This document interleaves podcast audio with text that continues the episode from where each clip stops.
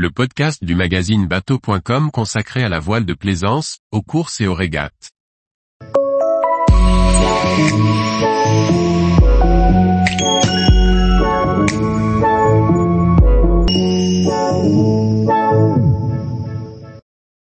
Journal de bord de la course au large, Mini Transat, Défi Azimut, Classe 40, Ocean Globe Race.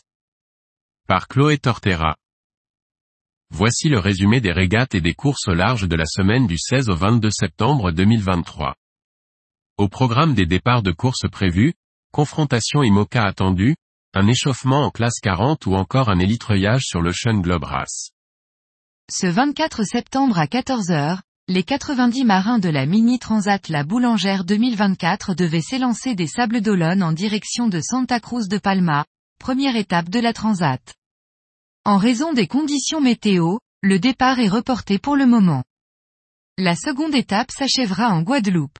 Attirant toujours plus de participants, l'épreuve est ouverte à 90 concurrents au lieu des 84 initialement prévus.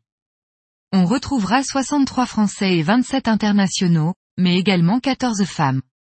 Au sein de la flotte, on retrouve 31 protos et 59 séries, catégories dans lesquelles la concurrence fera rage. Le départ de la quatrième édition de la 40 Malouine Lamotte a été donné le jeudi 21 septembre. Après 187 000 de courses entre Saint-Malo et les sept îles, dans du vent soutenu, des grains, de la mer et de la pluie, le duo Ambrogio Beccaria et Nicolas Andrieux remporte la course. Seulement 3 minutes et 58 secondes les séparent des seconds, le binôme Nicolas Destet, Léo de Biesse. Cette répétition générale avant le départ de la Transat Jacques Vabre a permis de valider certains points techniques, mais aussi de se jauger, et de confirmer le statut de favori pour certains d'entre eux. Le défi Azimut a débuté ce 21 septembre par les 48 heures du défi.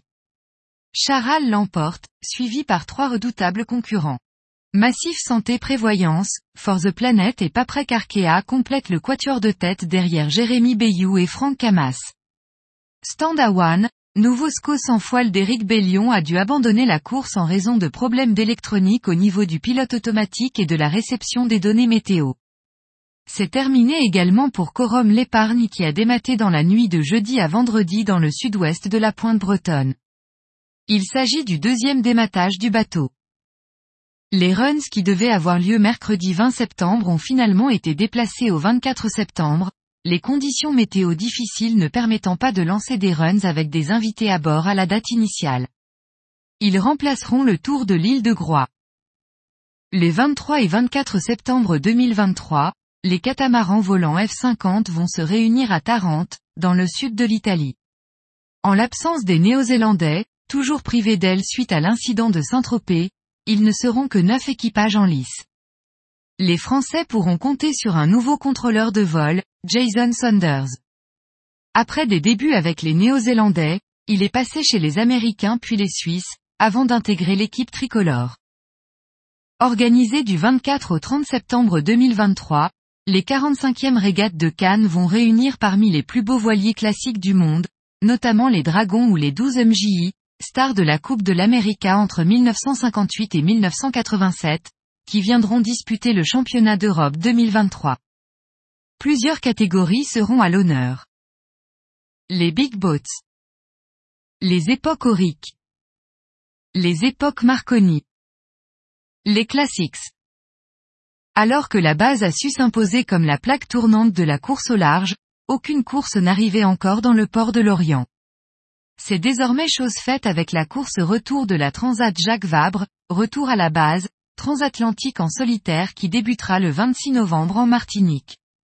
40 skippers ont répondu à l'appel, 5 femmes pour 35 hommes, de 22 à 64 ans.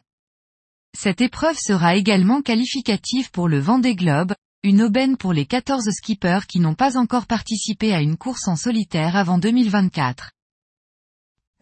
Alexia Barrier s'élancera sur le trophée Jules Verne en 2025 avec un équipage exclusivement féminin. Le trimaran Idexport a été convoyé de la Trinité-sur-Mer à Vannes le 18 septembre pour entrer en chantier chez Multiplast. Une série de travaux est prévue pour le préparer notamment à une première série de records en Atlantique à partir d'avril 2024.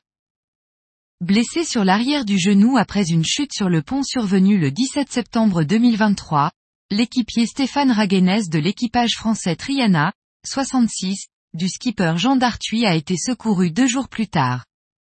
Le sauvetage a été réalisé par le Centre de coordination des sauvetages portugais avec le soutien de l'armée portugaise et du Centre de coordination de sauvetage français, le Cross Greené.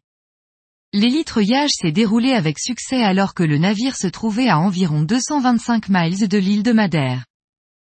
Benoît Tuduri, CAPSO, en cavale, avait terminé premier bisu de la solitaire du Figaro 2023. Mais suite à la vérification des ordinateurs de bord des Figaro Beneteau 3, il s'est avéré que le jeune skipper a téléchargé des fichiers GRIB, météo, pendant la course ce qui est interdit par la règle de classe et de ce fait enfreint également la règle 69 de World Sailing, atteinte à l'image du sport. Le jury a donc décidé de l'exclure de la course. Pierre Daniello, Team Vendée Formation, a lui aussi usé de fichiers météo. Si son cas était qualifié de moins important par la FF le jury a finalement pris la décision de l'exclure, motivant une réelle volonté de tricherie de sa part. Ces exclusions entraînent des modifications sur les classements d'étapes, mais surtout au classement général. Ainsi, Victor Le Pape remporte le trophée Bisu, Romain Le Gall arrive sur la deuxième marche du podium, et Julie Simon troisième. Tous les jours, Retrouvez l'actualité nautique sur le site bateau.com. Et n'oubliez pas de laisser 5 étoiles sur votre logiciel de podcast.